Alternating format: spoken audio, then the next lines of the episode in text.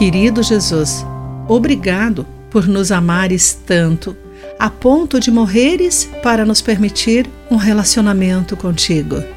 Olá, querido amigo do Pão Diário, muito bem-vindo à nossa mensagem de esperança e encorajamento do dia. Hoje lerei o texto de James Banks com o título Esperança de Redenção.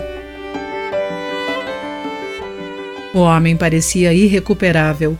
Seus crimes incluíam tiroteios, seis mortos e a autoria de quase 1.500 incêndios que aterrorizaram a cidade de Nova York na década de 1970. Ele deixou cartas em suas cenas de crime provocando a polícia. Foi preso e recebeu sentenças consecutivas de 25 anos por cada assassinato. No entanto, Deus alcançou esse homem. Hoje ele é cristão e lê diariamente as Escrituras. Demonstrou profundo pesar às famílias de suas vítimas e continua a orar por elas.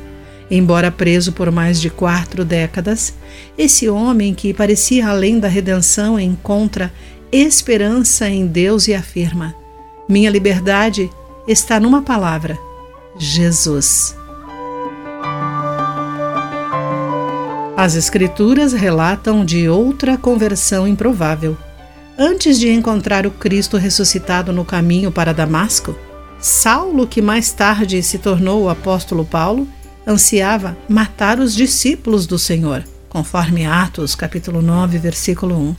No entanto, o coração e a vida de Paulo foram transformados por Jesus, e ele se tornou uma das testemunhas mais poderosas de Jesus na história.